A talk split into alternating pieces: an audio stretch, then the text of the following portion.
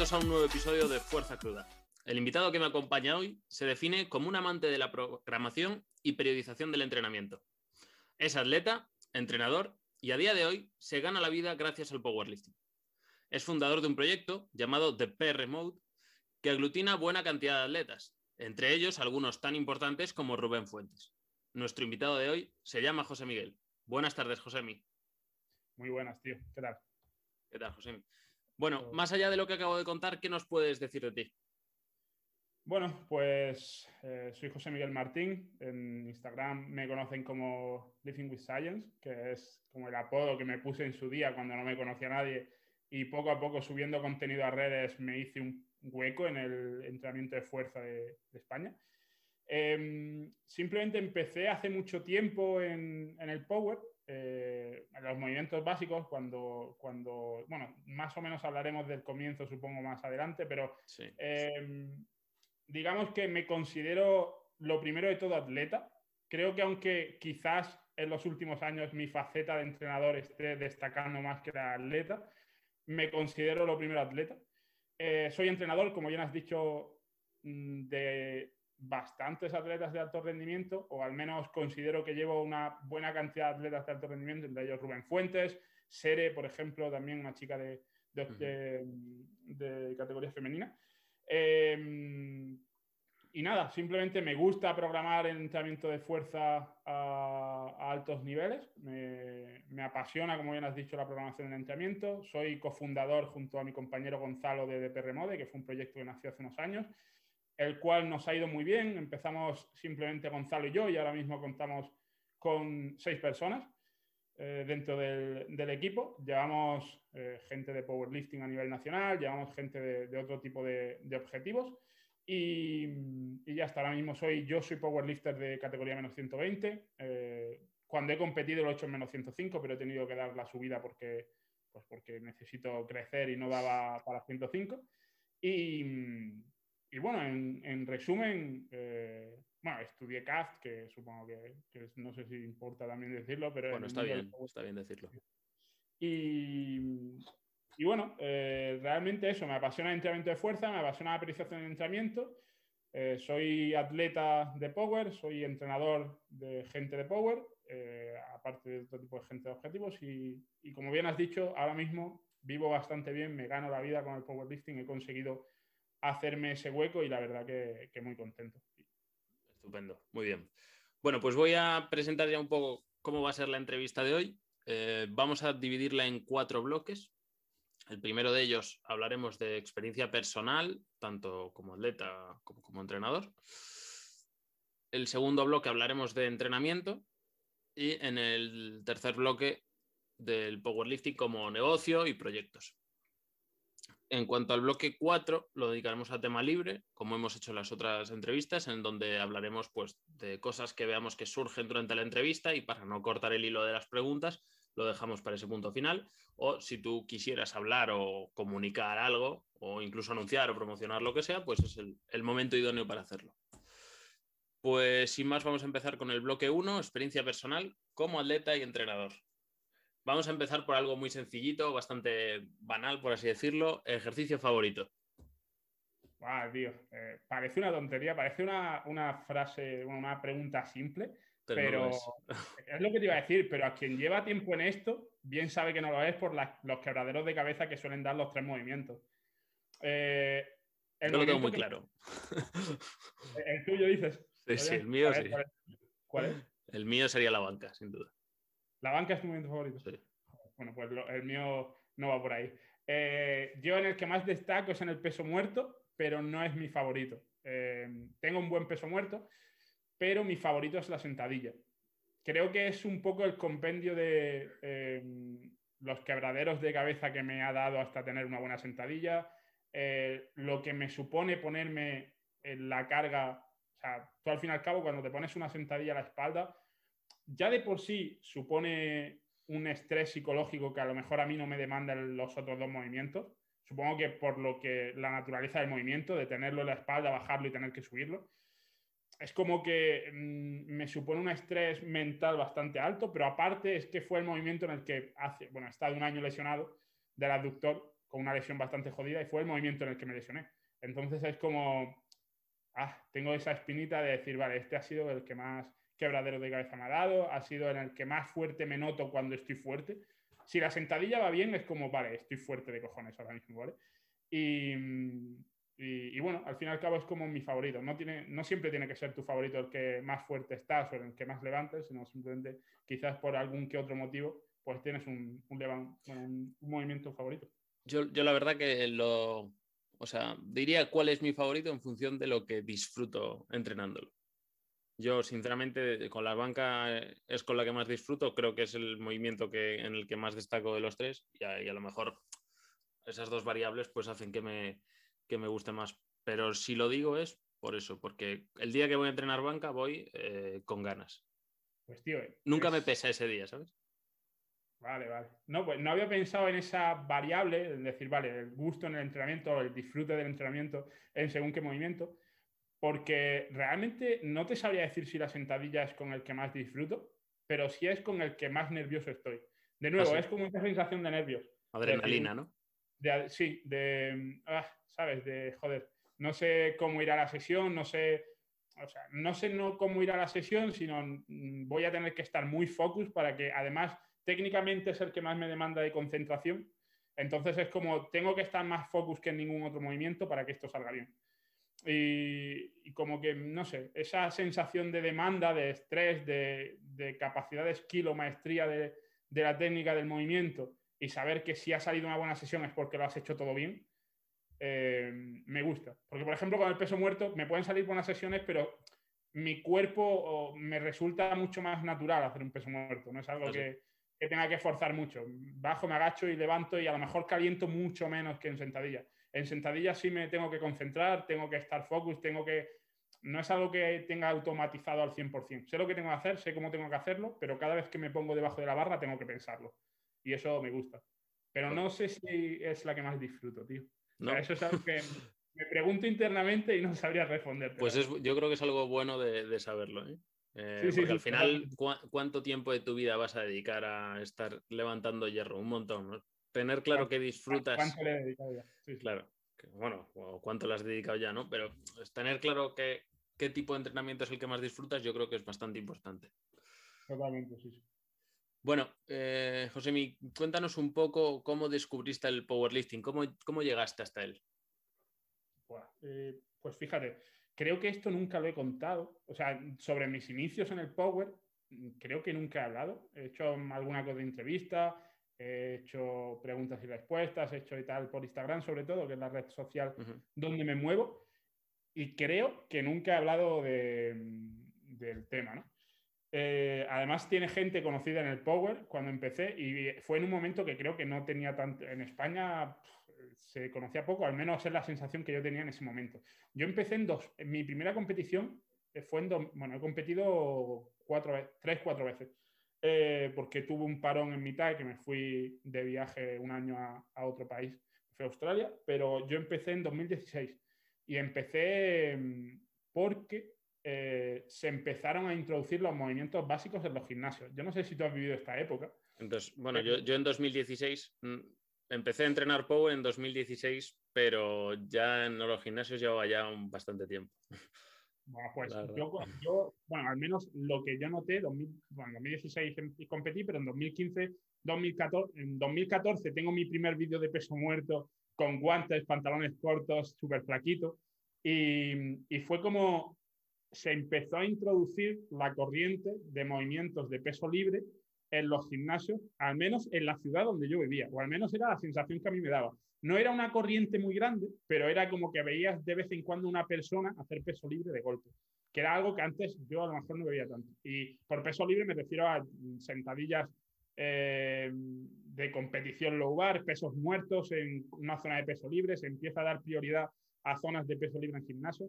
Y como que me daba esa sensación que eso estaba empezando a crecer y yo no lo conocía.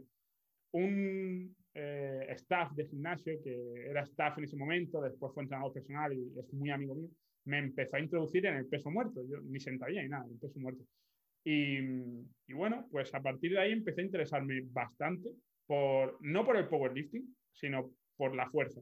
Por, vale, me gusta levantar kilos, me siento bien, eh, me gusta ser fuerte. Yo venía de jugar al fútbol, de hecho lo compaginaba, yo jugaba al fútbol en, en un equipo. Eh, y, y, como que cada vez ese sentimiento de satisfacción personal era, creo que era la clave, era la hostia, tío. Era en plan, vale, voy al gimnasio, pero no voy simplemente para verme bien, que es lo que yo pensaba que era la mayoría de gente que lo que hacía, o para sentirse bien, sino voy porque realmente quiero levantar dos kilos más que la, la sesión pasada. Y empezó a interesarme mucho el levantamiento de peso libre y en un momento ya un poco más avanzado, yo era de la misma promoción de estudio en CAF que Víctor Vázquez. Sí. De hecho, estábamos en las mismas clases. Eh, en plan, en la misma promoción, ¿vale? Eh, y me acerqué a él en, en, la cafetería de la facultad un día. Yo tampoco había hablado mucho con él. De hecho, creo que era la primera vez que me acercaba y le pregunté. Él creo que llevaba ya un año compitiendo, si no me equivoco. Y bueno, él fue la hostia, tío. Él súper. Víctor es muy cercano y muy, una persona muy, muy noble. Y se acercó a mí, me lo explicó todo cómo era, me, me, presentó a Juan, que era el que llevaba el Club de Fuerza Granada de la ciudad, y ahí empezó todo, tío. Ese mismo año competí, si no me equivoco, 2015-2016, que fue un, un, regional justo en la ciudad donde vivía, en un pueblo de la ciudad donde vivía, en Granada. Y, y así empezó todo. La verdad es que Víctor me facilitó mucho la entrada en el deporte. Y yo el deporte, como te digo, siempre me, me había centrado en conocer el, el, el, apartado que es lo que es fuerza, hipertrofia, las bases, un poco todo lo que es engloba, pero no el powerlifting en sí. Y Víctor, pues ya me encarriló hacia el power. Y, y, bueno, no se me dio mal. O sea, los, los noob games que se dicen, ¿no? Los, los games de novatos, sí, sí. como que llegué a 200 en sentadillas súper, súper, súper rápido. Llegué a 250 en peso muerto en competición, súper rápido también, un chepazo de, de la hostia. O sea, bueno, que, en competición se perdona. Sí, sí, pero salía. Como que, que, que, era como mucho. Para, es que es lo que te digo, para aquel entonces eran muy buenas marcas. Eh, ahora ya se ven menos porque el nivel y el, los estándares han ido subiendo una barbaridad, pero para mucho. aquel entonces, 2015-2016, 200 en squat, 250 en peso muerto y tal, estaba bien visto. O sea, estaba bastante bien visto. Y, y bueno, al fin y al cabo, cuando eres bueno en algo o parece que se te da bien algo, te incita a seguir día a día. Sí, cuando, cuando, cuando, tú vas a una mejora objetiva, que es lo bueno del entrenamiento de fuerza, ¿no? Eh, la mejora es objetiva en cuanto a que los kilos que metes hoy son más que los de ayer, entonces eso siempre es un incentivo y siempre te ayuda a engancharte y a, y a seguir, ¿no? Eso, de hecho, ya, ya, tengo la primera cosa que vamos a hablar en el tema libre. Ya saca una, una notita ahí de, de algo que has dicho. ¿Lo, ¿Lo, apuntas tú o porque no sé si se te olvidará después? De... No, yo, yo aquí tengo un guion y voy apuntando con unas notas damos mientras va saliendo y tal. No te preocupes. Lo que, lo que pienses tú, obviamente, te tienes ah, que acordar nada, tú. Nada. Perfecto, perfecto. Vale, venga. Eh, bueno, de, ya que llevas bastantes años al final metido en el powerlifting, practicando powerlifting, que en tu día a día, ¿qué es lo que se te hace más difícil de practicar este deporte? Eh, Uf, no sé, tío, es que, ¿sabes lo que pasa? Que mi situación ahora mismo me considero un privilegiado, tío. En plan, yo en cuarentena vivía en Madrid. Bueno, cuando fue la cuarentena gorda, la, la pandemia, el foco de uh -huh. la pandemia, yo estaba viviendo en Madrid. Y me pidió allí la cuarentena, no podía salir de casa y estuve tres meses sin gimnasio. Y en ese momento decidí, vale, voy a hacer lo que sea para tener mi propia cueva como siempre he querido tenerla y, que entrenar siga siendo mi prioridad, pero no depender de factores externos. Y como digo, me considero un privilegiado. Eh, no, no, creo tanto en lo de la mentalidad de tiburón y en lo de si quieres puedes y toda esta tontería. Creo que realmente he tenido suerte y que sí, que me lo he currado, pero la suerte ha acompañado a que lo que yo me he currado llegue, vea ese objetivo. Y, y realmente, pues con todo ese cúmulo de, de, cosas, he conseguido lo que quería, que era, ahora mismo vivo en un pueblo de Jaén, en Alcalá la Real, y tengo una cueva con todo el material que yo ahora mismo necesito para poder practicar el deporte perfectamente. Entonces, mi día a día, como además trabajo de esto, eh, entrenar es como el eje. Yo decido cuando entreno, yo decido cómo entreno, yo decido eh, las horas que le dedico al entrenamiento, todo lo decido yo. Entonces, realmente, ahora mismo, hoy por hoy, me considero tan privilegiado que decir que hay algo que me suponga una dificultad a la hora de practicar el deporte día a día, me sentiría hasta mal, porque es lo que me gusta y lo puedo hacer cuando quiera. ¿Qué creo que es ¿Qué creo que era antes o qué es lo más difícil que me suponía el deporte al día a día o practicar el powerlifting? Mm, fíjate, esto, como te he dicho antes de, empezar la entrevista, estuve escuchando el, podcast con, Jaime y él lo comentaba y creo que, estoy totalmente de acuerdo con él. De hecho, mientras lo escuchaba decía, vale, es justo lo que él está diciendo. Eh, opino lo mismo. Las, es, al ser un deporte tan objetivo, o sea, tu rendimiento lo mides en un número. Cuando ese número avanza, lo sabes. Pero cuando ese número no avanza o incluso disminuye, lo sabes también. Y cuando ese número se mantiene quieto durante meses mientras tú sigues currando, es una putada que flipas. Y tener que currar día tras día viendo cómo ese número se mantiene quieto a la hora de la verdad, es durísimo. Es muy, muy duro. Pero supongo que es algo que pasa en cualquier deporte en el cual el objetivo se cuantifica y hay periodos de, de plató de rendimiento que se dice, las mesetas estas de rendimiento que ocurren, el tener que trabajar día tras día, aún superando esas, aún teniendo que hacerle frente a esas mesetas de rendimiento, son duras, ¿eh? O sea, eso es...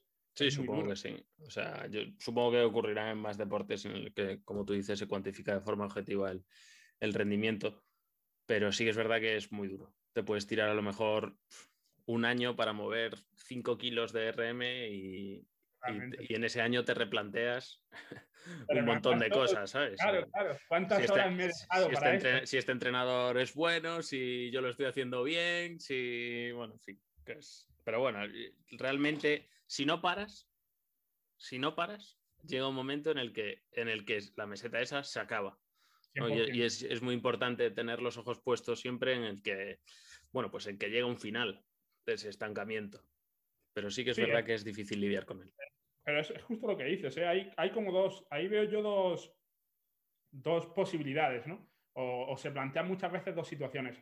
El que avanza muy, muy, muy rápido, o sea, acaba como esa meseta de rendimiento y avanza una barbaridad de repente. Sí. Que tampoco, porque yo he tenido varios atletas así, de hecho ahora mismo estoy llevando a José, que es un 83 junior, y, bueno, ahora mismo está teniendo una subida descomunal. Empezamos con 2.20 de sentadilla RM y está en 2.50 por 4 ahora mismo en apenas 2-3 meses.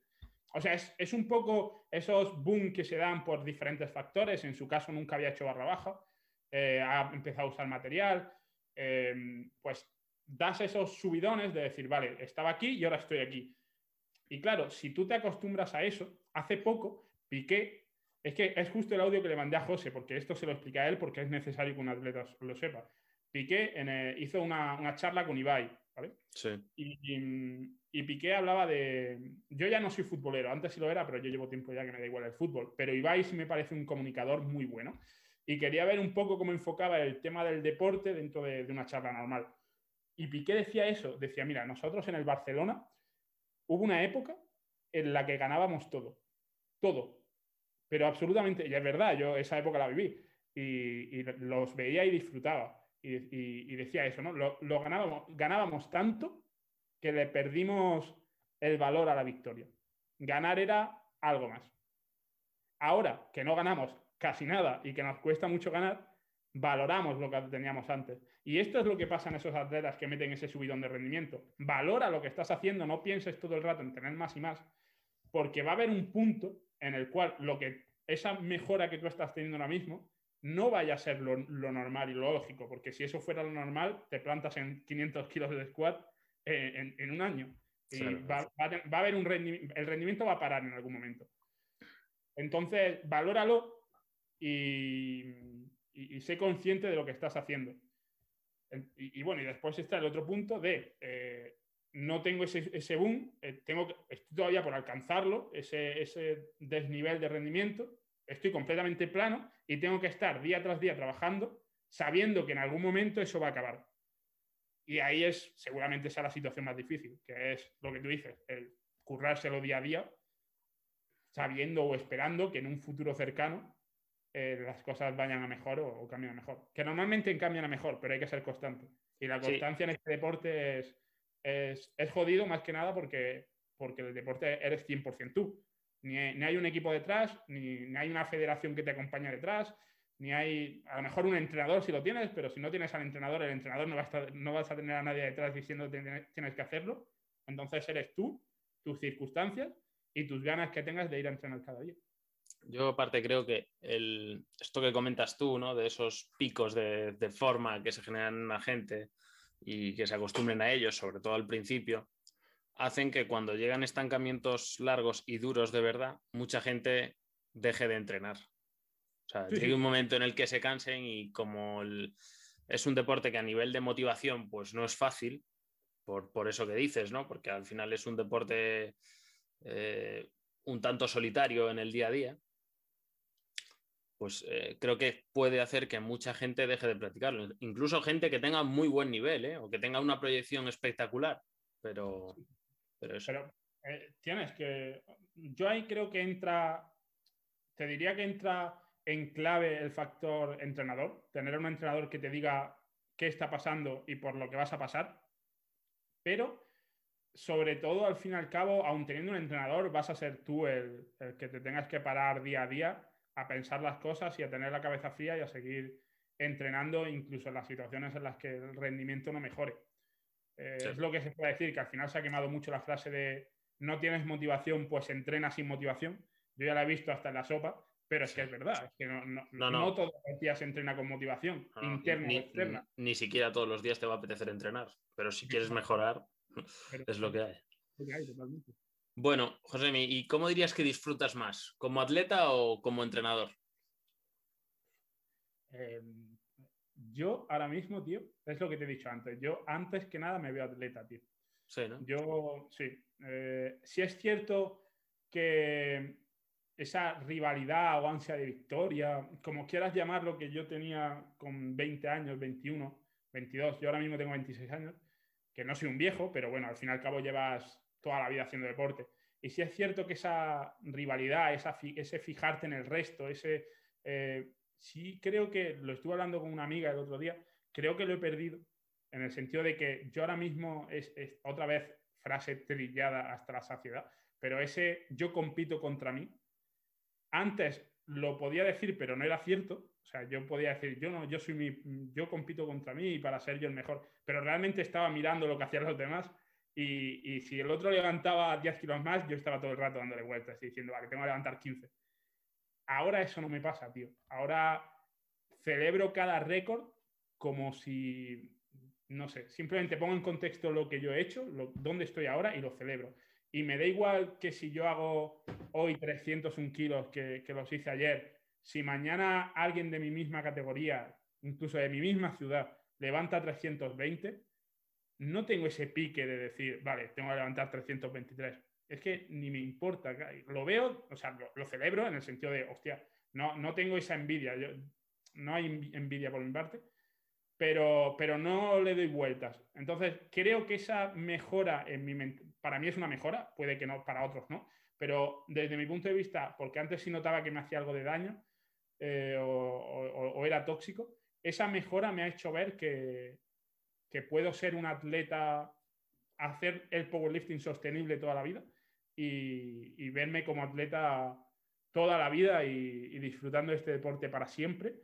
Y, y ya está. Y al fin y al cabo, lo primero para mí es ser atleta. Ahora bien, ser entrenador empezó de una manera y ahora es algo bastante diferente que a mí, pues yo que sé lo que has dicho antes, Rubén Fuentes me manda un vídeo cuando me mandó en el primer bloque de trabajar juntos 300 en squat, que le metió como 20 kilos al RM, creo, o 15, en un bloque en seis semanas. Joder, a mí la ilusión que me hizo eso, pues casi similar a, a la que me hace hacer mis propios levantamientos. Entonces, bueno. a la hora de comparar emociones, pues no sé decirte, la verdad. Yo cuando veo que alguien levanta kilos es muy similar a, a los que yo levanto. A la hora de mi día a día, Mm, la sensación que tengo como atleta creo que no, no, la tengo con ninguna otra cosa. Muy bien. Y de ser entrenador, ¿qué dirías que es lo más complicado? Eh, eh, bueno, eh, de ser entrenador, eh, periodizar a atletas de muy alto rendimiento. Sí, ¿no? Tener que, tener que pasar de X a X más 1Y, ¿sabes? siendo X ya mucho. O sea, X ya es muchísimo, pero tú tienes que pasar de X a X más Y Y ese I es, a lo mejor son 5 kilos, pero esos 5 kilos, como Tienen que estar no bien ajustados. Sí, como, como tú no, no, no ajustes todo lo que tienes entre manos bien, esos 5 kilos el atleta no los huele. Es que no los huele. Y eso es dificilísimo, porque además, esto lo he dicho yo muchas veces, esto sí lo he repetido, los atletas están contigo si mejoran. Si un atleta no mejora, sí, puede confiar en ti, lo que quieras, pero como un atleta entra en una meseta de rendimiento constante y ese pico de rendimiento no se alcance o, se mantenga muy fijo durante mucho tiempo, es muy posible que el atleta te deje. Y sobre todo si son de alto rendimiento. ¿eh? Yo creo que eh, por la experiencia que tengo, por suerte, no me ha dejado nada de... Bueno, tuve un chaval que de, muy alto nivel que sí lo dejamos, pero por otro motivo, pero no me ha dejado na- nadie de alto rendimiento porque mejoran.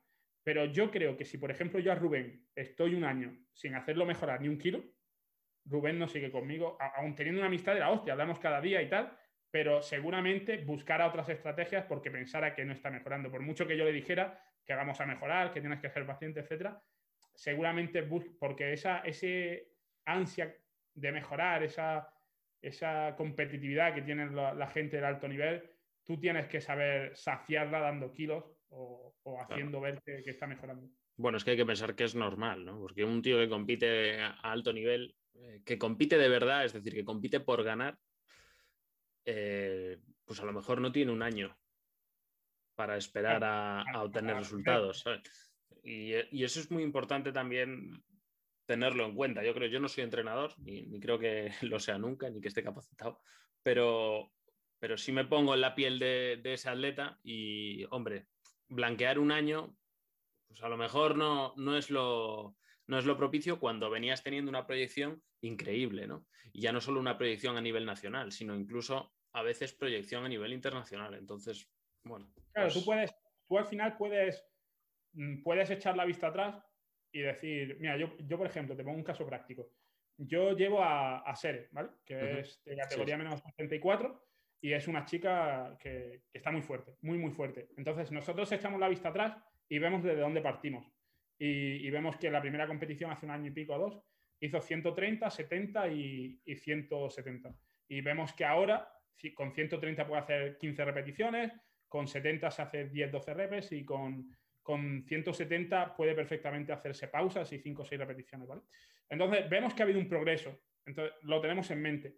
Pero si yo sé- a Sere la cojo ahora y Sere en vez de 130 en sentadilla tiene 135, seguramente Sere tuviera dudas conmigo. Por muy buen entrenador que yo parezca ser, por mucho que yo la trate como una amiga, por mucho que esté encima de ella día tras día, si ella ve que esa mejora no sucede, Sere tiene dudas. Eh, y ya puede que- claro, y es normal. Y ya puede que incluso no solo en mí, sino en ella como atleta, que es peor todavía. En de decir, vale, estoy haciendo las cosas bien, realmente valgo para este deporte.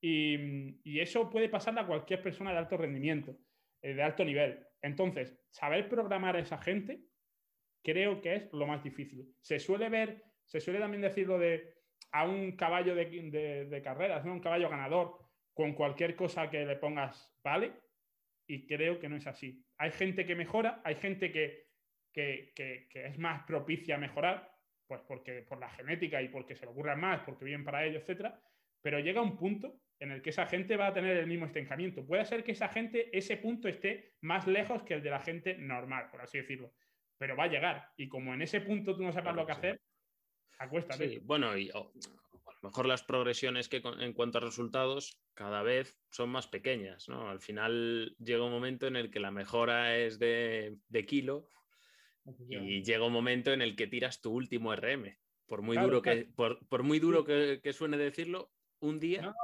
Es así, ya, el ya no volverás a hacer PR.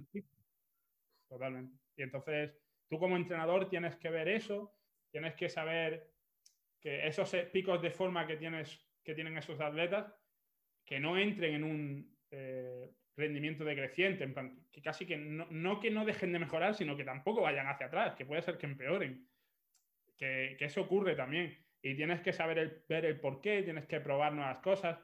Eh, es todo, es complejo y te tienes que sentar y verlo porque al final un entrenador no es solo un programador o alguien que programa entrenamiento, pero yo creo que el 99% de la base es eso. Obviamente después tienes que ser buena, buen, buen entrenador, psicológicamente hablando con ellos, etcétera, pero o programas bien los entrenamientos o el atleta, eh, sobre todo en este nivel, se come un rosco bastante grande.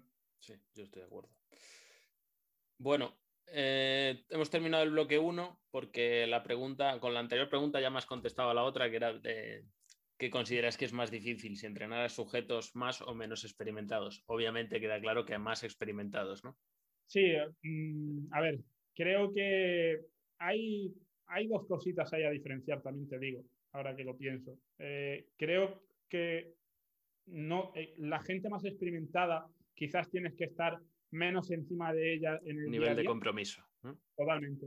Ella, ellos saben lo que tienen que hacer, saben cómo tienen que hacerlo y tú te tienes que parar a ver cómo responde a lo que tú has programado y a programar, pero en el día a día y en, lo que ellos hacen, saben, saben lo que hacen. Es como, yo por ejemplo ahora mismo soy mi propio entrenador, pero si yo tuviera otro entrenador, no necesito un entrenador encima mía cada día para decirme, bien hecho la sentadilla o bien hecho la banca o bien hecho el peso muerto. Yo mandaría vídeos y ya a final de semana que él valore, si tengo alguna cosita que decir, pues se la digo y ya está.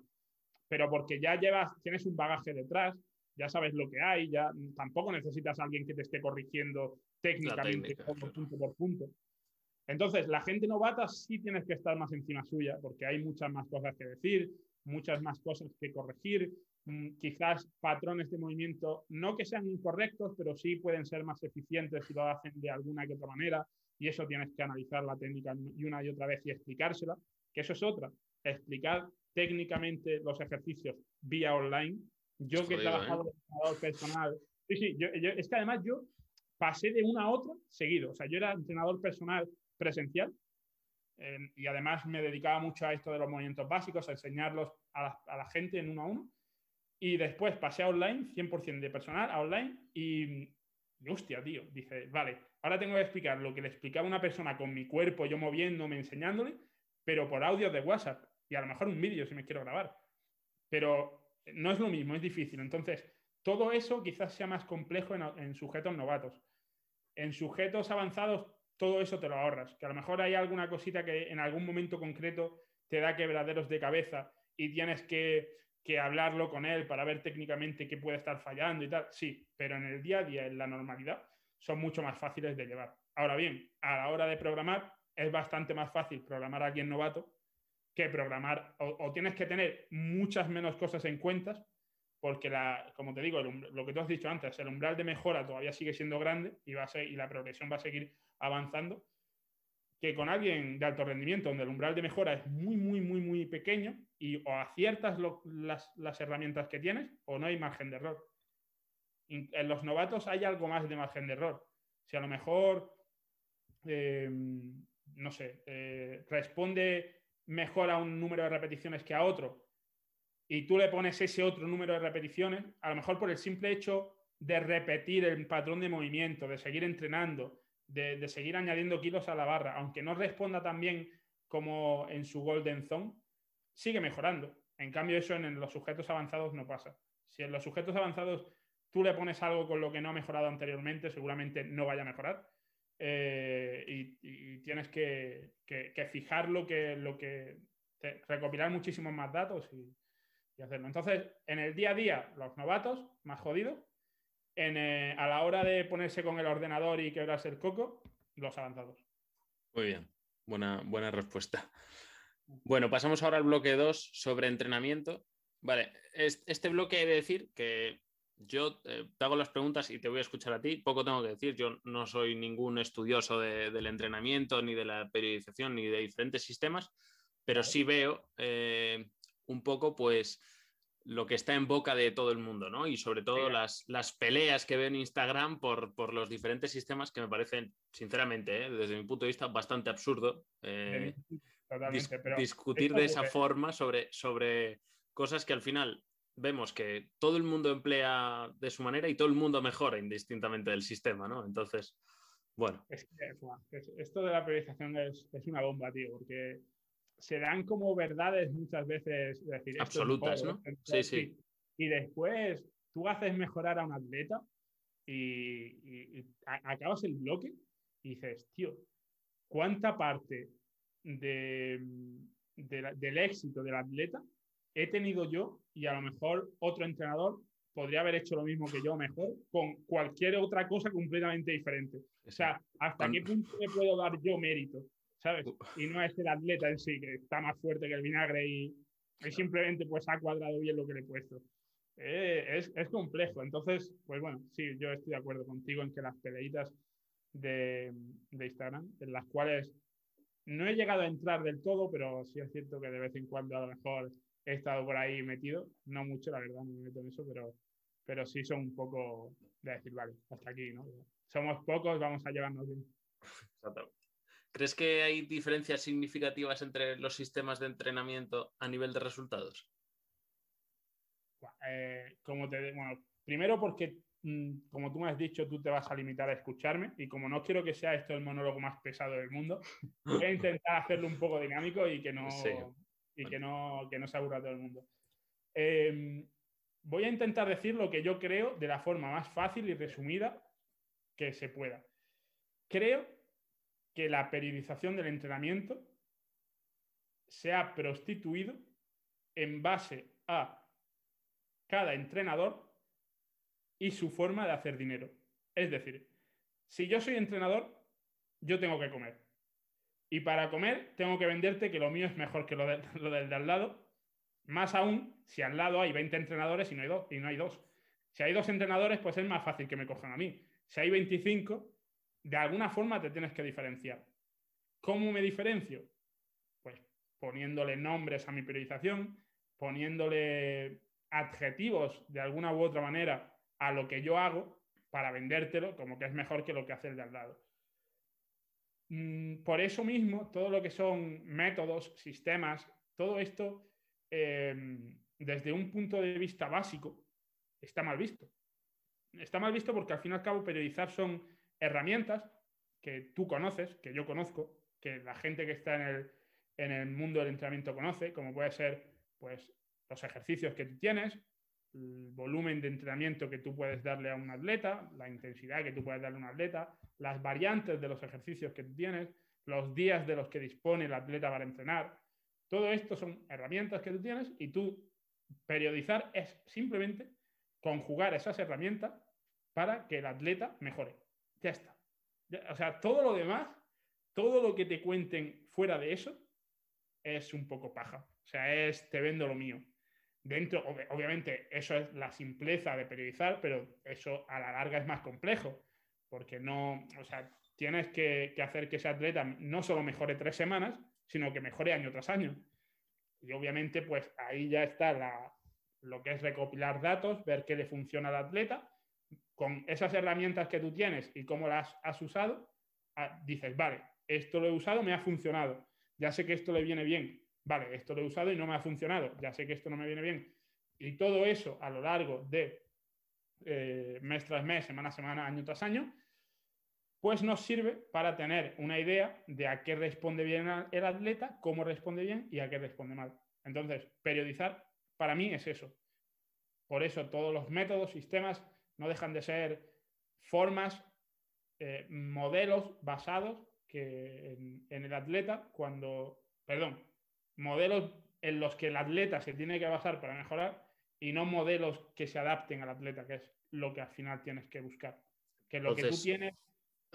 Entonces dirías que no hay diferencias significativas a nivel de rendimiento. Yo diría que, que lo que tú tienes que buscar es que el atleta mejore, No te estás mojando mucho. ¿eh? No me mojo.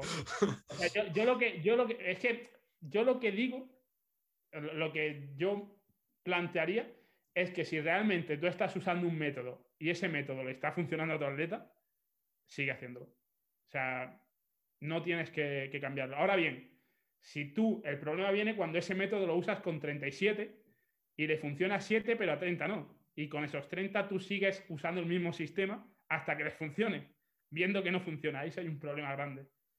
Por eso adaptar eh, al atleta a tu sistema es problemático, porque no a todos funciona. Y cuando no funciona no es culpa del atleta, es culpa tuya, por no saber cambiar lo que tienes que cambiar para que el atleta mejore. Entonces, pues bueno, cada, o sea, cada persona necesitará eh, unas herramientas, necesitará un, trabajo distinto y tú tienes que saber recopilar los datos que tú estás periodizando para que, no haya esas mesetas de rendimiento de, de las que hemos hablado antes. ¿no? Entonces tú dirías que el atleta condiciona el sistema de entrenamiento a emplear y no al revés, ¿no? 100%, tío. Pero es que, es que no hay sistema, hay atleta y sus circunstancias. Pues esto ya es filosofía, ¿no? Bueno, no, sé si sistema hay o no, pero hay 30 etiquetas para distintos sistemas. Totalmente. Supuestamente, ¿no? A lo que me refiero es que el eje de todo, la base, el centro, tiene que ser el individuo. Y a partir de ahí, tú con todo lo que hayas aprendido de leer método de periodización ondulante, método de periodización lineal, método de periodización X, sistemas de estrategias emergentes, sistemas, lo que sea. Con todo lo que tú sabes y todo lo que has ido aprendiendo de cómo poder llevar eh, pues, las pautas básicas de cada sistema en un atleta, con todo eso tú pruebas.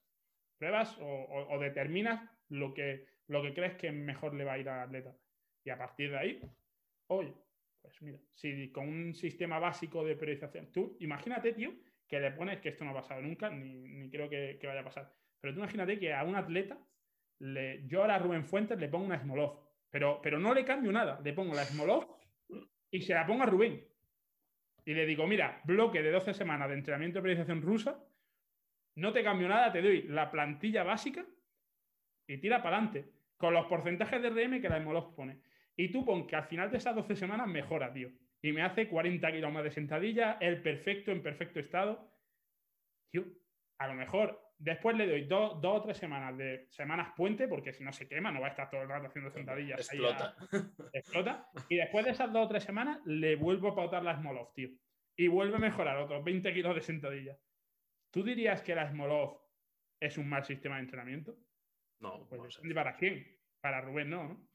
Pues eso mismo. O sea, hay individuos y cada, a cada individuo le puede venir bien una cosa u otra. ¿Vale? Eso es lo que yo creo, yo opino sobre todo este tema tan. Es mucho más complejo que esto, obviamente, pero no quiero dar la turra metiéndome en, sistemas y movidas que. No, bueno, eh, sin pega, es. Tú especifica lo que quieras y, y, al nivel de detalle que creas que es necesario. Vale, vale. Eh, ¿Crees que hay gente que presenta problemas reales para adaptarse a sistemas o formas de, preparación que, tengan los distintos entrenadores? Sí, por supuesto, tío. Eh, estamos en lo mismo. El, principal, por esto es muchas veces por lo que se suele decir, bueno, mm, yo lo he escuchado, de decir, vale, hay entrenadores que solo te muestran en redes sociales los que mejoran, los que no mejoran te lo ocultan. O sea, si hay alguien que que no está mejorando o que se está lesionando continuamente y constantemente, no te lo enseña. Pero normalmente, tío, sí es cierto que cuando ya llevas tiempo en esto, pues ves que hay gente más propensa a lesionarse que otra, porque tolera menos el volumen de entreno o la carga diaria y semanal de, entreno, entonces tienes que tener muchísimo cuidado. Hay gente que le cuesta más mejorar que otra, como hemos dicho antes, gente que sube picos de rendimiento de locos o que, que puede encontrar esa meseta, pero mucho más arriba que, gente a lo mejor que genéticamente, currándoselo lo mismo, está menos predispuesto a ello. Pero cuando esto ocurre muchas veces es porque hay un entrenador detrás que está intentando imponer un sistema que es el único que él cree efectivo a todo el mundo. Y esto es muy problemático, tío. Esto es, es por eso tener tú un propio sistema o un propio método y no salir de ahí, y más aún si ese sistema y método es fijo, de decir, vale, mi sistema es este y tú pon que mi sistema, ejemplo, al, azar que me acabo de inventar, mi sistema es primera semana un potencial post-activación y un 3x5 en squat. Segunda semana, un potencial post-activación y un 3x3 en squat. Tercera semana, búsqueda de un RM. Cuarta semana, descarga. Una 5-3-1, ¿no? Una 5-3-1. Y, al final buscar un RM, pero con un PPA, por poner una diferencia. Pon que ese es mi sistema a tope. Ese es mi sistema y se lo planteo a todo el mundo. Y se ha visto, y esto hay estudios que lo demuestran, que ya podemos entrar en la fiabilidad de los estudios científicos dentro del entrenamiento de fuerza, que es cierto que hay muchas variables complejas y que, ojo, que a lo mejor hacer estudios con gente cuyo RM son 60 kilos, pues no es lo más fiable, ¿vale? Ahí entramos todos y estoy de acuerdo. Pero bueno, los papers están ahí y hay que tenerlos en cuenta también, porque si a la ciencia no le hacemos caso o le hacemos caso solo cuando queremos, mal vamos. Entonces, tenemos ya papers que vemos que a un mismo estímulo en diferentes personas habrá gente que responda muy bien y gente que responda muy mal. Entonces, si yo tengo mi propio sistema y se lo impongo a todo el mundo, pues, como bien digo, habrá gente que responda muy bien, gente que no responda y gente que incluso vaya peor o se lesione. ¿Vale? Entonces, el hecho de poner un sistema impuesto a todo el mundo es lo que lleva a la gente muchas veces a no mejorar. Y que haya gente que sí mejore y gente que no. ¿Vale? Entonces, bueno, pues sí, obviamente hay gente que no se que no se adecua a un sistema de entrenamiento, pero no es problema suyo, es problema del que le impone el sistema de entrenamiento aún viendo que no mejora. Claro, claro, sí, sí, está claro. Bueno, eh, ¿nos puedes comentar un bloque de alguno de tus atletas a modo de ejemplo? A grosso modo, ¿eh? sin especificar al detalle. Mira, yo he tenido últimamente dos bloques, bueno, dos em, ejemplos que han sido bastante curiosos porque se repetía un mismo patrón siempre, tío. Eh, esto es la base de Emerging Strategies, ¿no? Emerging, emergentes o Emerging Strategies se basa en que em, tú le das un estímulo, es decir, tú programas un microciclo a un atleta y tú repites ese microciclo semana a semana porque confías en que haya un progreso a lo largo de las semanas que alcance un pico de rendimiento en un punto específico a lo largo de, ese bloque. Y, bueno, eso, pues al fin y al cabo, eh, que, es como muy sistemático, ¿vale? Yo te doy un bloque, tú lo repites seis semanas y en la quinta va a haber un pico de rendimiento y ese bloque, repitiéndolo, si se hace bien, repitiéndolo constantemente, siempre, no ese bloque en sí, sino un bloque de entrenamiento de esa duración, da igual que sea diferente, es decir, yo puedo hacer un bloque de low bar squat con pausa y otro bloque de low bar squat eh, con cadenas, ¿vale? Eh, a diferentes rangos de repeticiones. Pero la misma estructura de bloque. Siempre va a eh, generar un pico de rendimiento.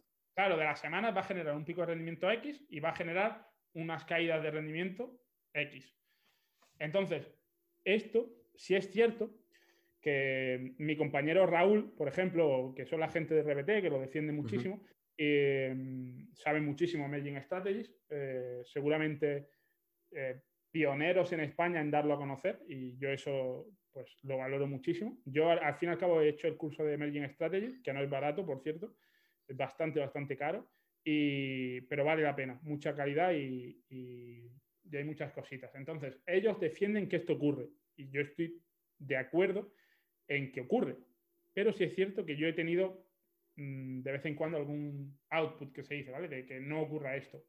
Pero cuando esto ocurre de verdad, que, como te digo, que esto no ocurra, el hecho de que se repitan esos picos de rendimiento y esas caídas, es muy probable que sea más error mío de plantear el bloque de forma diferente a error del atleta o de, los, de, los, de la información que me da. Pero bueno, eso es otro tema. Eh, lo que te quiero decir es que cuando se repite, eh, cuando se repiten estos, estos eh, estos picos de rendimiento, estas caídas de rendimiento, y tienes como un sistema, no, pero como un, una cosa específica ahí, ¿vale? mi, atleta responde así. Si yo le planteo un bloque de cinco semanas, en la cuarta mejora y en la tercera va en caída. Cuando tú sabes constantemente eso, tío, eso te facilita todo, tío.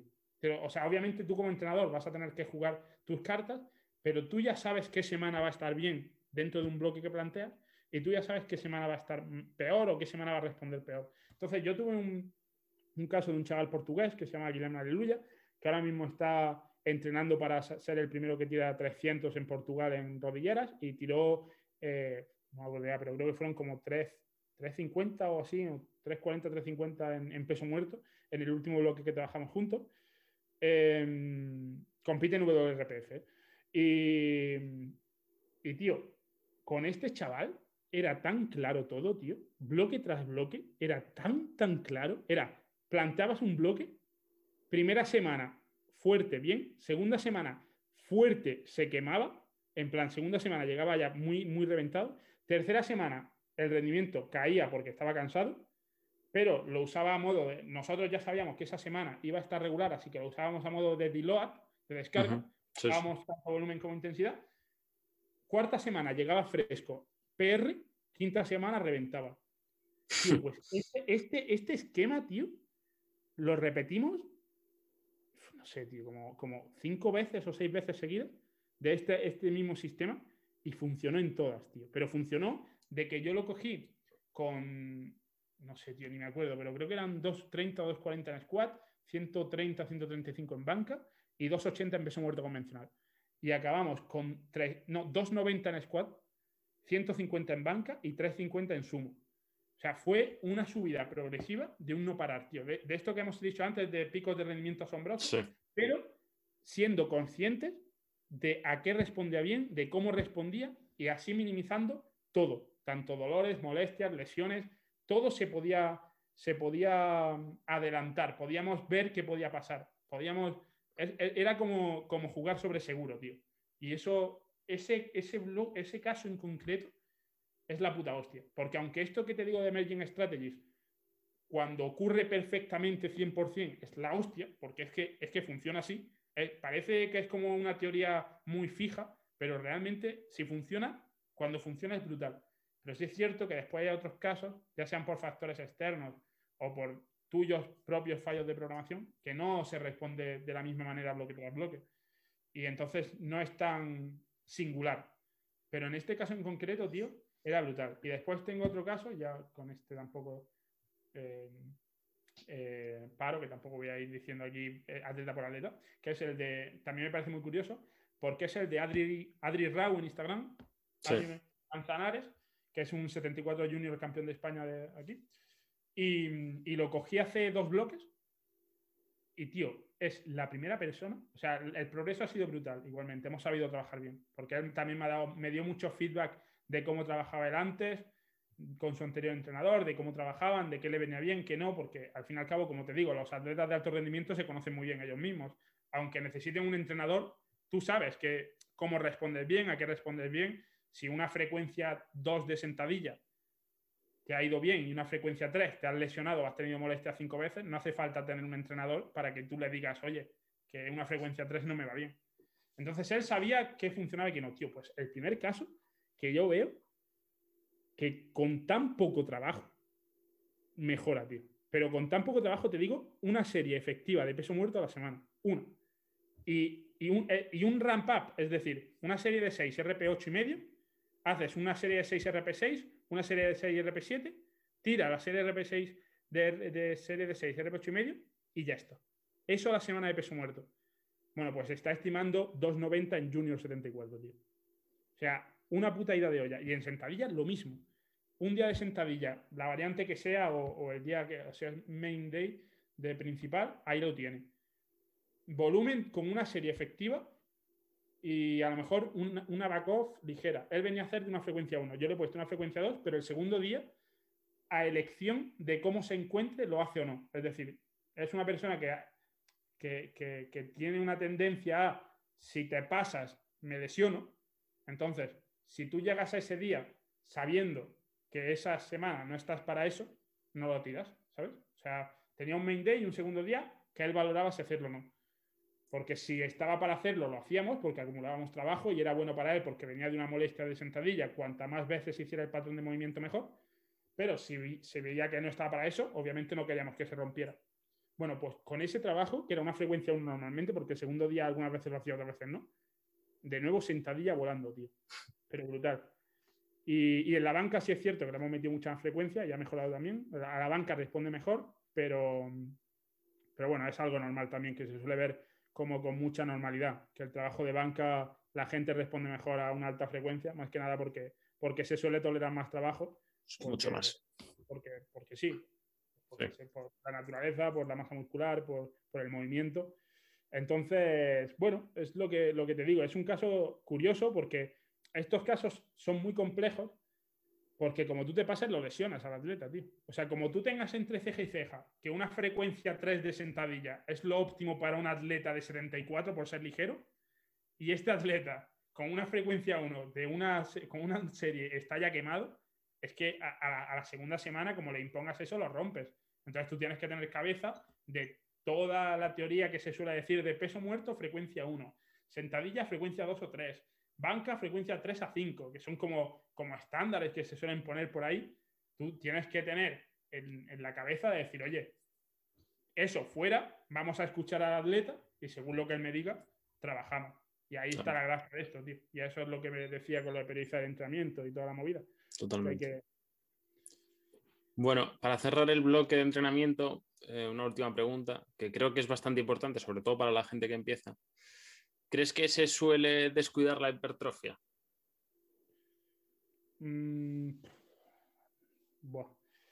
Según el atleta que veas, tío, pero sí es cierto que. O sea, yo me refiero, de tú. Eh, sí, sí, de, forma no sé si estás...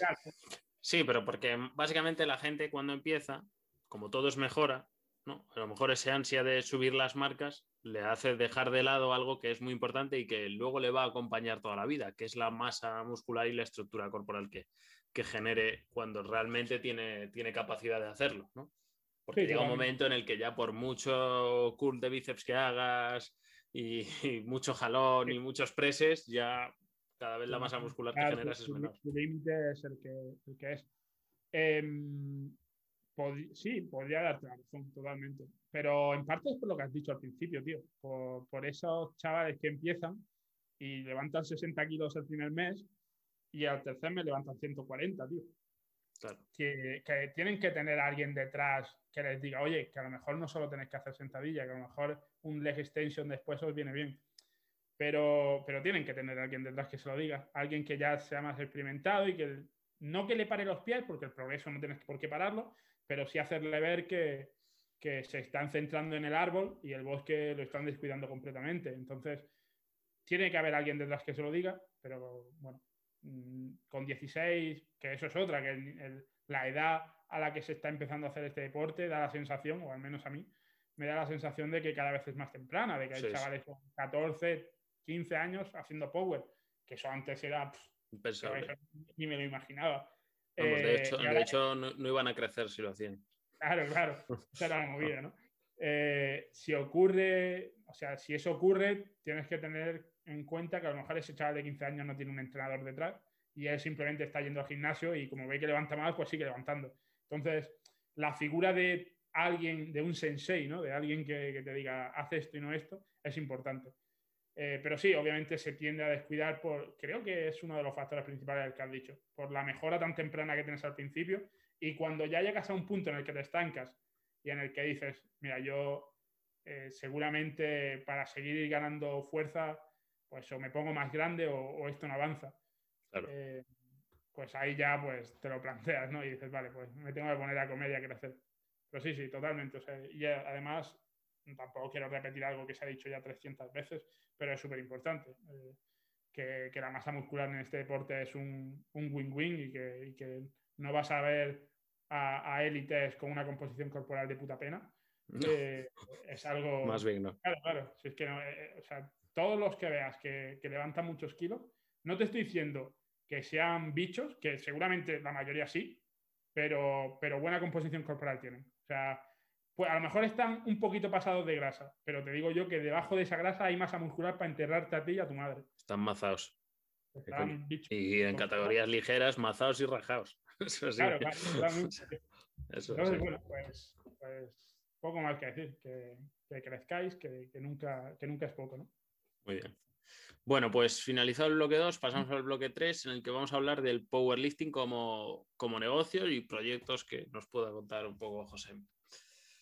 Bueno, la pregunta estrella, que esta se la estoy haciendo a todo el mundo. ¿Se puede vivir de este deporte en España? Sí, sí se puede. Sí se puede. Eh, se puede de dos maneras. Mm, y no me voy a meter con nadie porque, porque no va para nadie, sino como yo veo que se puede vivir de cualquier ámbito dentro del entrenamiento online. Eh, o eres muy bueno, y, o, al menos no que seas muy bueno, sino que te, contraste, te, contraten, no, te contrasten los resultados, o engañas a la gente. Una de las dos.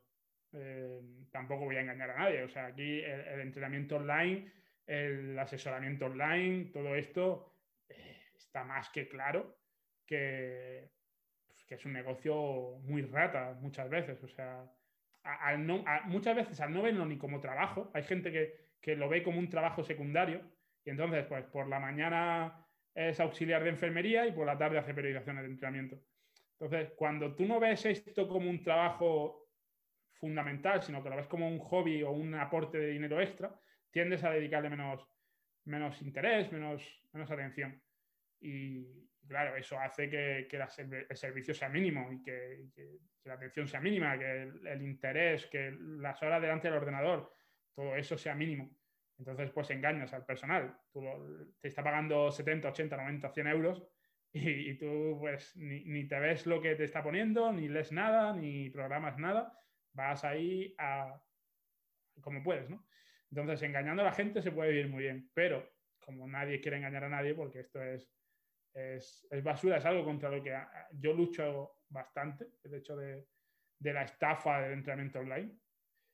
De la otra manera que tienes es de ser bueno, que te contrasten los resultados.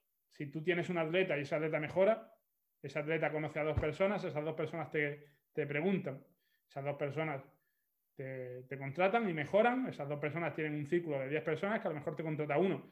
Y, así pues te vas generando una base de atletas, clientes, como quieras llamarlo, sólida, que obviamente tienes que mantener, porque si te van, pues al fin y al cabo es dinero para hoy, pero para dentro de dos meses te quedas, te comes los mocos igualmente. Y, y bueno, puedes ir creciendo poco a poco.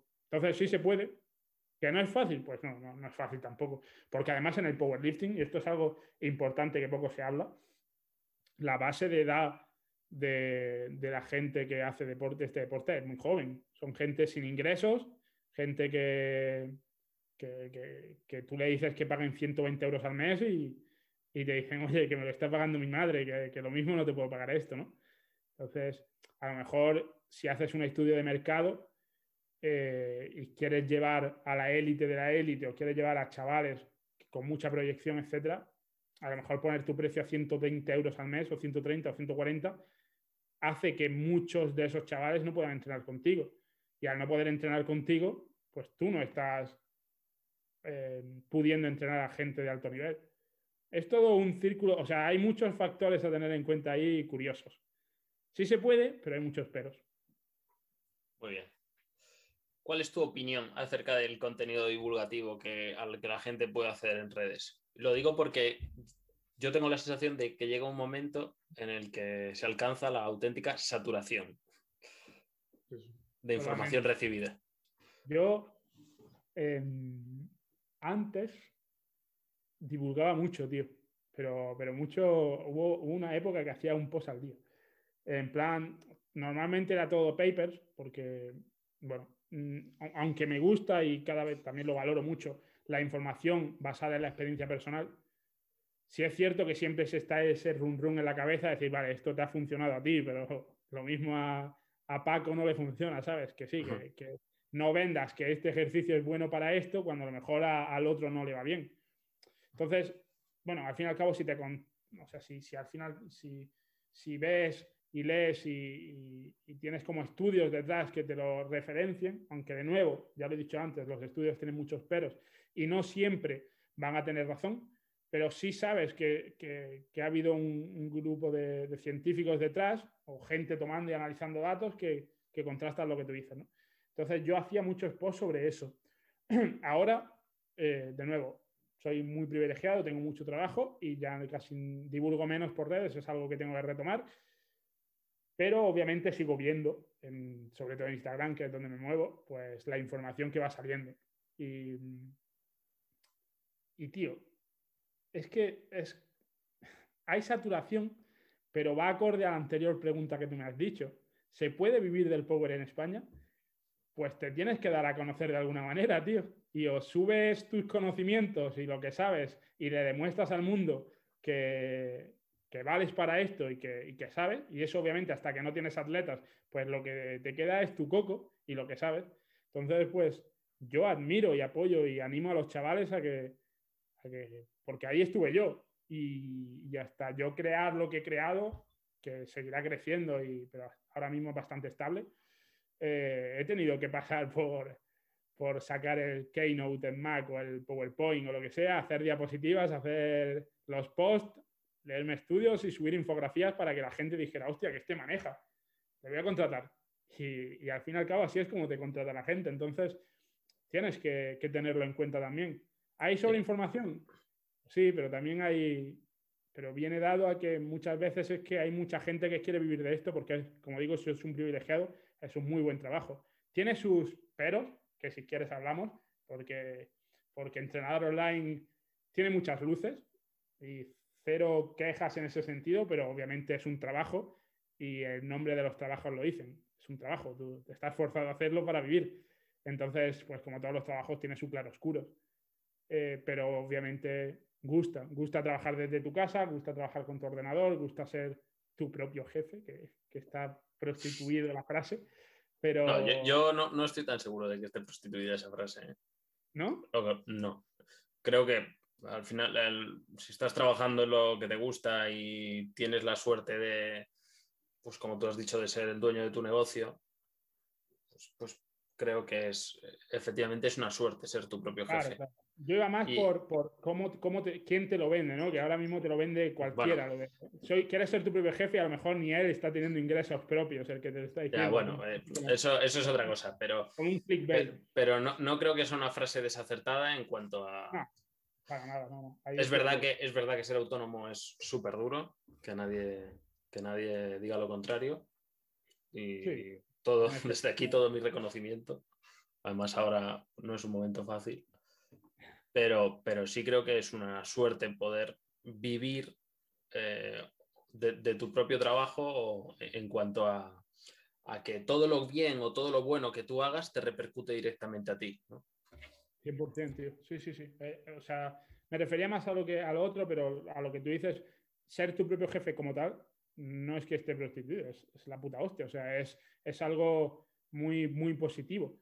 Eh, pero de nuevo, tiene, tiene sus claroscuros, sobre todo más viniendo por lo que puede llegar a pasar cuando no tienes a nadie detrás que te diga, oye, espabila, y entonces tú tienes que espabilar y como tú no espabiles, pues, pues puede haber problemas, más que con el trabajo en sí. El trabajo es, brutal. Y de nuevo, es, lo que, es el círculo, ¿no? El trabajo es muy bueno, la gente quiere ir a ese trabajo, gente que no tiene ningún tipo de bagaje antes, pues tiene que darse a conocer, se sube información en redes, se sobreexplota la información en redes y, así funciona esto. Pero es que si realmente quieres trabajar de esto y no te conoce nadie, ¿cómo lo haces? Es que no tienes otra manera de hacerlo. Tienes que darte a conocer de alguna manera. Pues es, cierto que hace falta eh, pues un nivel de autoexigencia bastante alto para ser una persona constante y al fin estar pendiente de tu negocio. Quizás esto en, este sentido en el que lo estás hablando es más difícil en un trabajo como el que llevas a cabo tú, por el hecho de que no requiere una inversión de capital muy fuerte detrás que te esté apretando para decirte, oye, espabilas o, o nos vamos al hoyo, ¿sabes? Sobre todo, tío, es que es lo que te digo, yo, yo tuve suerte, porque eh, volvemos a lo que dijimos al principio de la entrevista. Mira, hace, hace poco, eh, hace poco no, ayer, hubo una, una chavala en Twitch, eh, no me acuerdo el nombre, pero que puso un Twitter, un tweet que, que hablaba de, decía mentalidad de tiburón y mentalidad de pobreza. Esos dos términos, ¿vale? Decía, yo todo lo que he conseguido ha sido por, por no envidiar al resto, por ir a por todas, por seguir siendo constante en hacer vídeos aun cuando nadie los veía, por, y no tenía esa mentalidad de pobre, de envidiar al resto, de criticar al que tiene más, no sé qué. sí es cierto que se la comieron un poco y, yo creo que con medio razón eh, en Twitter, porque esa mentalidad de tiburón está bien, cuando puedes hacerlo, cuando tienes la suerte de que puedes hacerlo. Es decir, tú puedes dedicar tiempo a poder llevar tu negocio, aunque este no te dé dinero, si tienes tiempo y algo que te respalde por detrás. Si tú vives en una familia en la cual sois tres y tu madre te está diciendo, oye, hijo, necesitamos un sueldo en la casa porque ahora mismo no tenemos dinero, y tienes que trabajar de camarero 10 horas al día, a lo mejor no tienes tanto tiempo a hacer infografías y darte a conocer y a lo mejor no es tan fácil ser tu propio jefe, aun con muchos conocimientos que tengas. Entonces tienes que tener parte de suerte de poder dedicarle tiempo y tener un factor externo detrás propicio para poder trabajar día tras día en intentar, que nadie te lo va a asegurar, que ahí sí es cierto que tienes que ponerle tus huevos y ser constante, pero tienes la suerte de que todo a tu alrededor te está acompañando, ¿vale? Entonces hay gente que por mucho que se le ocurre, o por mucho, sobre todo por mucho que sepa, y aunque se le ocurre, esa constancia le es difícil por las condiciones en las que está. Porque realmente no, no es siempre si quieres puedes, o esa mentalidad de tiburón, de querer hacerlo y lo conseguirás. tienes que tener suerte, ¿sabes? Y, yo conozco gente que sabe muchísimo más que yo, o, no que sepa más que yo, sino gente muy, muy válida y que podríamos tener debates y que sé que son muy, muy válidos de entrenamiento, que, que, bueno, que no, no, están teniendo los medios o las oportunidades por mucho que se le ocurren, pues porque el resto no le, no le funciona. Mismamente, el otro integrante de la empresa de entrenamiento ahora mismo que tenemos, estamos Gonzalo y yo y contratamos a Lucio. Y Lucio me dijo hace poco, literalmente, que gracias por cambiarle la vida, porque justo antes de que le contratáramos, eh, se iba a pasar a boxeo, iba a dejar el powerlifting y no encontraba curro de entrenador. Entonces, llega un punto en el que sí es cierto que, tú tienes que ver que no todo es hago infografías, sigo y, llegaré a triunfar, sino que eso puedes sostenerlo si realmente puedes y eso puede llegar a buen puerto o no. Pero si en algún momento de la vida ves que eso no es viable y tienes que ponerte a currar en la obra, pues sabes que la vida no es tan bonita, tío. bueno, el, problema quizás sea que ese método de, para llegar a ser entrenador, que escogisteis algunos hace un tiempo ya en Instagram, cuando erais menos, pues os sirvió a vosotros y a lo mejor ahora ya, a día de hoy, en el que hay eh, grupos de entrenadores, eh, entrenadores muy reconocidos, que realmente acaparan la mayoría de la atención de la gente. Ah, eso totalmente. todos los que vengan empujando desde abajo, de esa forma que hicisteis vosotros, pues lo más seguro es que ya no acaparen atención de nadie. Ahí, ahí ahora eso es otro tema. ahora o te diferencias, o te diferencias, o, o, destacas en algo. Pues por ejemplo, yo que sé, eres entrenador, pero además levantas 350 en peso muerto. Claro. Eh, que suena mal, ¿sabes? Suena mal que tu reconocimiento como entrenador sea que es 350 en peso muerto. Ya, pero bueno, pero visualmente, visualmente la gente dirá, si él lo hace, igual me puede decir cómo hacerlo. Efectivamente, ahí, va, ahí está el tema. Y o te diferencias en algo o tienes en el Power en, en concreto, tienes marcas muy diferenciadoras o, o, bueno, usas estrategias de marketing para mi punto de vista poco ortodoxas. Poco ortodoxas que no me gusta a mí, pero bueno, que, nadie, nadie te prohíbe hacerlo. Y, si no, es verdad que es un mar, como todo el mundo lo intenta, es un mar lleno de contenido, es como Twitch, ¿no? Supongo, algo así. En Twitch o YouTube o los youtubers, que al principio eran pocos, generaron contenido, surgieron, y ahora meterse en un, en un, intentar tener un canal y ser famoso, pues o destacas o tienes suerte o tienes gente amiga que tenga muchos seguidores o, te comes los mocos, tío. Tal, cual. Eso es así. Eh, y, es, es, importante que la gente lo vea claro. De hecho, eso enlaza un poco con, la siguiente pregunta, que es, ¿qué consejo le darías a la gente que nos esté escuchando y valorando la posibilidad de empezar en proyectos en torno al powerlifting? Mira, a ver, esto tampoco es que tampoco quiero parecer yo aquí la madre de Teresa de Calcuta, pero yo lo primero, siempre lo digo, tío, eh, yo todo lo que he conseguido, todo, y de nuevo estoy súper agradecido, no he, primero no he usado las técnicas de marketing que se están usando ahora, que desde mi punto de vista son bastante absurdas. Eso de venderte un ebook que cuesta 150 euros a 7 euros, eso de intentar darle un valor añadido que realmente si lo estás vendiendo a 7 euros es porque no tenía 150 euros de valor, todas esas, o, tú estás devaluando tu servicio muchísimo, eh, todo, todas esas técnicas sucias, por así decirlo, me lo pensaría dos veces antes de hacerlo. Después, intentaría ser, pues eso, real. Mm, suena también feo, pero ser real. Eh, ser... Hay muchas copias de copias. Eh, ahora mismo sabemos que, que, se dan cursos de marketing de ya sabemos quién, y, en esos cursos de marketing salen 25 o 30 y los 25 o 30 usan las mismas estrategias, tío. Todos. No, no, ya no solo de marketing, sino en su forma de hacer negocio. Usan lo mismo, tío. Y, y a lo mejor no te das cuenta, pero puedes estar engañando a un tipo de cliente que no te interesa. O sea, no estás engañando a lo mejor a, la persona que realmente quieres entrenar, a no ser que quieras simplemente entrenar a gente que muchas veces son los menos fiables, que te contratan un mes y al siguiente te dejan, porque realmente no están en el mundillo, no son constantes o lo que sea. Cuando tú eres una copia de una copia, se te ve a leguas, tío.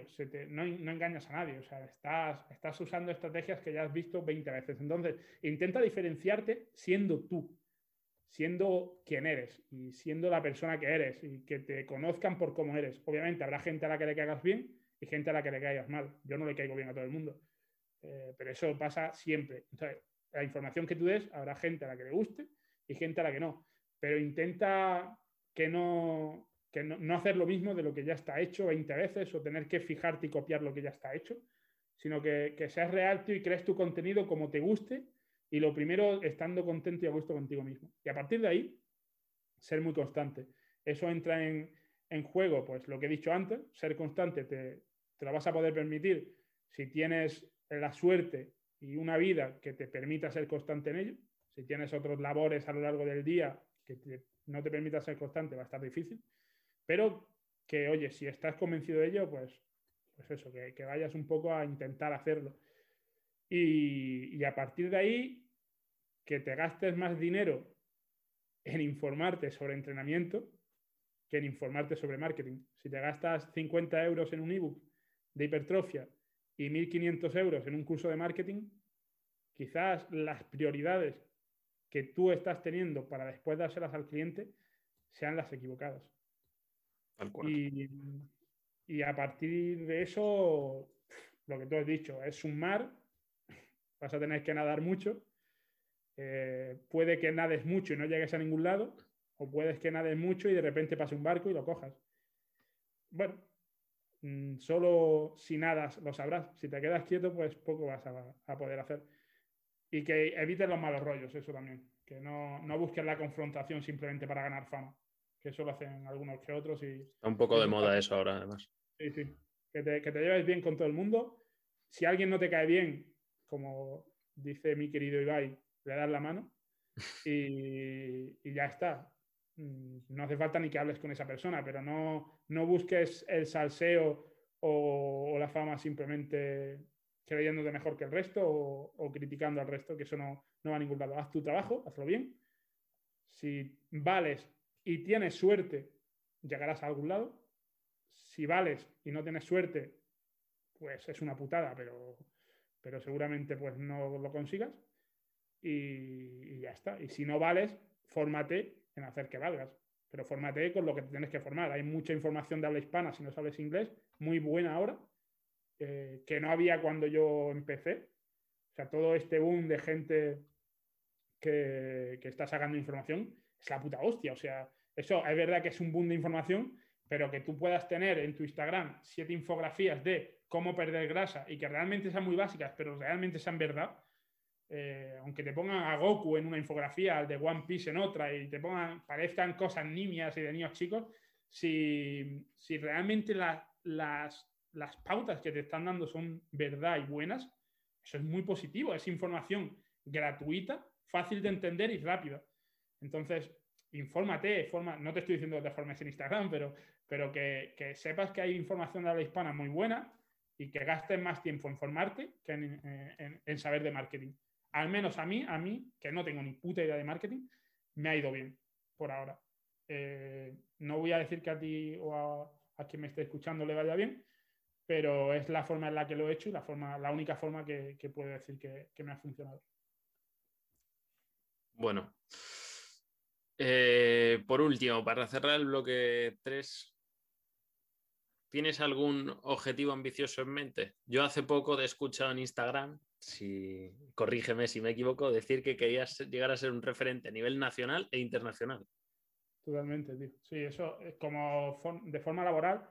Eh, creo que en este trabajo te tienes que poner metas. En este, a ver, en este porque, como tú has dicho antes, el trabajo depende de mí. Entonces, si yo no me pongo metas, me estanco. Si mi, si mi único objetivo es ver pasar los días, yo me estanco pero mis objetivos es que la gente mejore y si yo hago mejorar a la gente que creo que debo hacer mejorar, puedo llegar a ser un referente.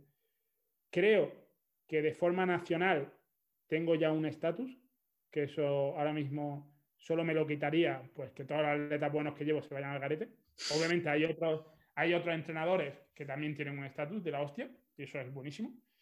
Eh, pero no me puedo conformar con solo estar de forma... Me queda todavía mucho, pero yo quiero ser alguien nacional y obviamente pues si voy a ir a competiciones europeas, que se me conozca y, poder... Llevo ya gente de Latinoamérica, llevo gente de Estados Unidos, llevo a gente de Portugal y, y oye, si el boca a boca se, se va se va, ese run run se va a ir. Obviamente no, voy, a, no voy a decir que me vayan a conocer como a Joy Flex, eh, pero. Sería cojonudo, ¿eh? Sería, sería, sería la hostia, pero oye, pero mira, ahí que, que, al menos dentro del habla hispana se me conozca, tío. Eso, y ya como eso como objetivo laboral, 100%. Eso y hacer crecer mi empresa, que al fin y al cabo es, es de lo que como y, y, y de lo que vivo el día a día. Y ya está, bueno, de objetivos de marcas de atleta, pues dije unas marcas hace poco que eran 280, 150, 315. Las mantengo porque creo que son muy, muy, muy, muy asequibles. Obviamente, eso seguramente aumente más que nada, pues porque estoy en una categoría en la cual estoy más cerca de 105 que de 120. Ahora mismo peso 106 kilos. Entonces, eh, pero no, no, me voy a poner en déficit ni quiero bajar porque necesito ganar masa muscular y porque no estoy cómodo. Bajando, ya, está, ya he hecho una época de definición bastante larga y, y me quedan muchos kilos por ganar, pero, pero como atleta ahora mismo estoy en un punto de forma de la hostia por todo lo que he dicho antes, por, porque vivo en un sitio que me permite entrenar cuando quiera, porque tengo, tengo todas las comodidades del mundo para poder dedicarme a esto y porque las lesiones, después de una época turbia, eh, me han hecho volver al juego. Que hay mucha gente que en épocas así lo deja. Y es normal, ¿eh? O sea, así, si, yo no viviera por esto y para esto y no me gustara tanto levantar kilos, yo lo que pasé con el abductor, que fue un año entero sin saber muy bien qué hacer porque mm, con los fisios a los que iba es que no, no, conseguíamos hacer nada porque me dolía con cualquier cosa. Si yo no hubiera eh, pues eso, ¿no? Si no hubiera todo el entorno que tengo dedicado a esto, es muy fácil que, te desvíe del camino. Entonces, ahora que tras ese palo estoy bien, pues aprovecharlo y, dar el 100% de mí. Muy bien. Bueno, pues eh, hemos finalizado los tres primeros bloques. Vamos con el bloque 4 de tema libre. Yo apunté algo en, durante el principio de la entrevista que, bueno, que me llama la atención y siempre me ha parecido importante. Y es que venimos de, ligar siempre el gimnasio a una mejora del aspecto físico, a que la gente vaya por, verse mejor a nivel estético. Y hay mucha gente, o la mayoría de la gente, fracasa en ese objetivo en poco tiempo y por una falta de aliciente, seguramente. ¿no? Sin embargo, el entrenamiento de fuerza nos puede ayudar a conseguir ese objetivo manteniendo una motivación alta. Entonces, ¿tú crees que la mayoría de la gente que acude a un gimnasio debería de basar su entrenamiento en la fuerza? Eh, buena pregunta. ¿eh? Em, a ver, partiendo, o sea, sé lo que dices, pero partiendo de que al final tú puedes mejorar tanto en una sentadilla como en un jalón al pecho, en cuanto a carga. Si es cierto que es mucho más visual pues, hacer fuerza en un peso muerto y que la mejora es como más pues, por el movimiento en sí, porque son kilos, porque es peso libre, pues se ve un poco más guay, pero al fin y al cabo la mejora de fuerza va a estar en ese ejercicio o en cualquier otro. Yo, no la ligo a, los movimientos del powerlifting. ¿eh? Hablo en general que ah, en cuanto a que, claro, en que, a que la gente cuantifique su mejora eh, a nivel de kilos. Puede ser muy positivo, pero un poco también utópico, tío. En alguien cuyo objetivo es 100% la composición corporal porque se ve mal y porque quiere verse bien, creo, y de aquí hablo desde el desconocimiento porque es basándome en lo que yo creo, creo que le va a dar igual levantar 30 kilos en press de banca o 50 si no, si no está consiguiendo verse mejor, ¿sabes? O sea, puede ser un aliciente el hecho de que mejore y eso puede ser un feedback muy positivo, pero al fin y al cabo lo que busca es lo que busca. y, la recompensa que busca no es levantar más kilos. Eso puede ser algo en el camino extra, que oye, seguramente lo agradezca muchísimo y sea parte de lo que de los alicientes que le hagan ir al gimnasio, pero yo creo que si el fin principal del principio era verse mejor, es muy posible que, que la mejora de kilos sea un medio para verse mejor y no acabe siendo el fin. Creo. Ahora bien, hay gente que a lo mejor supongo que al fin y al cabo se convierta en el fin, pues porque descubra su motivación en esa base cuantificable. No creo que sean todos, pero puede que haya, puede que, que exista. Lo que está claro es que tener un diario o algo que tú puedas comprobar que empezaste con X y que estás ahora con, con 2X, eh, eso viene bien siempre, tío, porque seguramente eh, sea parte de que te esté diciendo, vale, no estoy yendo al gimnasio para nada, realmente estoy haciendo más fuerte. Y ser fuerte gusta, y le gusta a casi todo el mundo, y entretiene y, y está bien. Pero no sé si, si como principal eh, meta para todos. No, no sé si eso funcionaría. Pero puede ser interesante, es una reflexión guay. ¿eh? Bueno. Vale, eh, ¿tú tienes algún, alguna pregunta que quieras proponer o algún tema que quieras sacar? Yo, bueno, como ponía también lo de promoción y eso, em, yo voy a hablar de, A ver, no soy de promocionar nada, pero sí es cierto que hace poco eh, no es algo que yo me vea beneficiado personalmente o la empresa PRMode se vea beneficiada personalmente porque no es algo que nos beneficie a nosotros, pero sí es cierto que creo que hace un, hemos conseguido un acuerdo con una marca de suplementación que es la primera vez que, ayuda al Power español en general. Y creo que eso con LifePro. Y creo que eso es de admirar tanto por nosotros por conseguirlo como por LifePro por, por proponerlo. Eh, entonces, simplemente darle un poco de, bombo al asunto. LifePro es una marca de suplementación que ahora ha cogido las riendas Pablo, Marcos y Sergio Espinal, que son gente reconocida en el sector de la nutrición y la suplementación, y, están haciendo un trabajo magnífico. Entonces contactaron con nosotros para ser embajadores y nosotros les dijimos que, que bueno, yo se pusieron en contacto conmigo y yo fui el portavoz de, mi equipo. Y les dije que nosotros nunca habíamos colaborado con marcas de suplementación porque no lo necesitábamos. Realmente, mm, si eres atleta, no, sé cuánto gastarás tú en suplementación, pero no creo que mucho, igual que yo.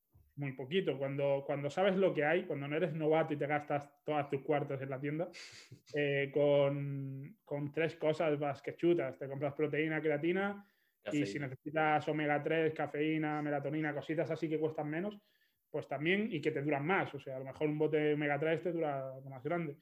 Entonces, eh, se lo dije así, le dije, mira, tío, yo para ser embajador, promocionar vuestro producto, que nunca lo he probado, y, encima tener que estar promocionando algo simplemente para que me deis 100, 150 euros al mes en suplementación, que no gasto, que es que no gasto, o sea, voy a tener que pedirme barritas y movidas, porque para poder llenar esos 150, lo que hacemos es, acordamos un precio, yo hago promoción porque yo confío en vuestra marca por la gente que hay, porque la gente que hay son amigos míos y eso que son buenísimos profesionales, de los mejor, en referente. Eh, entonces lo que hacemos es, eh, yo confío en vuestra marca, sé que va a ser seguramente mejor que la que esté tomando ahora, porque yo buscaba lo barato y seguramente lo vuestro sea bastante mejor. Eh, y confío en vosotros, pero obviamente tiene que haber algo más, porque no es suficiente que nos deis proteína, porque para comprar proteína no, tenemos problema nosotros. Entonces ellos acordaron ayudarnos con un desembolso de X dinero eh, en las competiciones europeas y nacionales de los atletas que nosotros eligiéramos tanto en hoteles como viajes, como, bueno, pues esas cositas.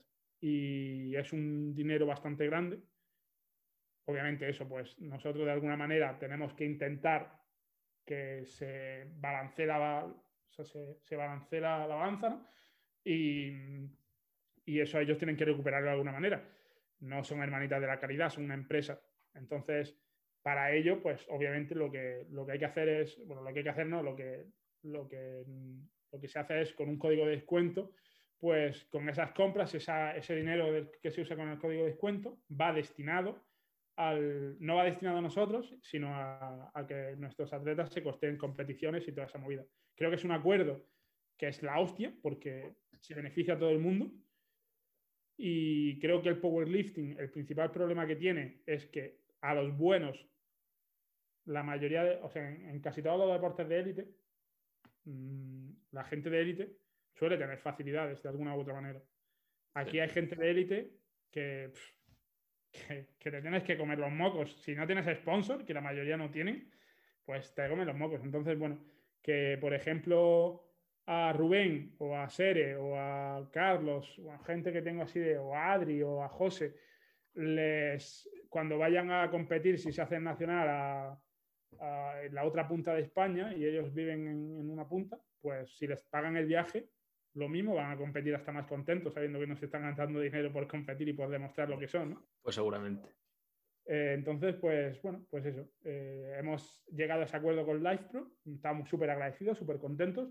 Es creo que la única manera con la que acordaríamos algo con una marca de suplementación. Se han puesto, se han predispuesto a ellos, así que simplemente que si vais a nutrimarket.com, que es la web donde se compran cosas de LifePro, si usáis el código PRMODE, eh, PRMOD, pues tenéis un, porcentaje de descuento y ese descuento va para ayudar a, nuestros atletas, no es a nosotros, ni a nosotros nos dais dinero, ni nada por el estilo. Y aparte, pues de lo que nos dan a nosotros como embajadores de dinero de suplementación, como ya he dicho antes, que nosotros no nos lo gastamos, pues parte del dinero va también para nuestros atletas y, les compramos suplementación gratis y, y, para un sorteo que hacemos mensualmente simplemente promocionarlo un poco. Creo que no había hablado mucho sobre ello en, mis redes. Y... No, pero está bien, porque al final también das o sea, se muestra que, hay, que empieza a haber apoyos, ¿no? Porque ya no solo lo que os ha pasado a nosotros, ahora hay muchos, bueno, bastantes powerlifters que ya empiezan a tener apoyo de marcas de suplementación y algún patrocinio más serio y tal. Y bueno, esto es, esto es importante porque arroja un poco de luz sobre, sobre el deporte, ¿no? Sí, se tiene, se tiene en cuenta pues que, hay gente muy válida dentro del sector. También como el Power es un... Es, eh, el hecho de, de, periodizar, programar y todo esto en powerlifting es algo complejo y tienes que ser buen entrenador sí o sí para hacerlo bien. Eh, pues bueno, tienes que tener nociones sobre entrenamiento. Al final, pues si tienes nociones sobre entrenamiento y eres buen profesional, pues si encima levantas kilos o, das buena imagen en tu perfil, pues si las la marcas de suplementación van a intentar a, eso es. A, emocionarte. Bueno, José, pues yo no tengo nada más de lo que hablar. Si quieres añadir algo más. Nada, tío, que un placer enorme, porque yo antes no te conocía y yo supongo que tú a mí tampoco me conocías en plan personal, no nos conocíamos personalmente, y que hayas contado conmigo sabiendo que los primeros han sido gente que, Jaime, que, por lo que escuché en el podcast era amigo tuyo, y, Maya, que es, va a ser un bombazo de, de chavala, que esa chavala tiene un potencial, yo, yo flipo. Ahora mismo creo que está para, creo que está para top mundial. La verdad, sí, bueno, los números lo indican así, desde luego. Lo indican, ¿no? Sí. Pues eh, estar aquí es, bueno, es un orgullo. Así que, muchísimas gracias y que, espero que le haya servido a la gente que lo escuche. Bueno, gracias a ti por, venir a la entrevista y nada, espero que hayas disfrutado. Y a todos los que, eso es. Y a todos los que nos escuchen, pues que hayan disfrutado igualmente. Hasta aquí la entrevista, José Mi. Saludos. Un.